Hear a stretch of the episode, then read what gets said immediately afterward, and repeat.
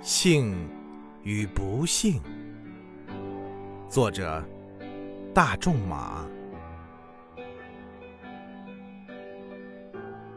世界上无所谓幸福，也无所谓不幸，只有一种境况与另一种境况相比较。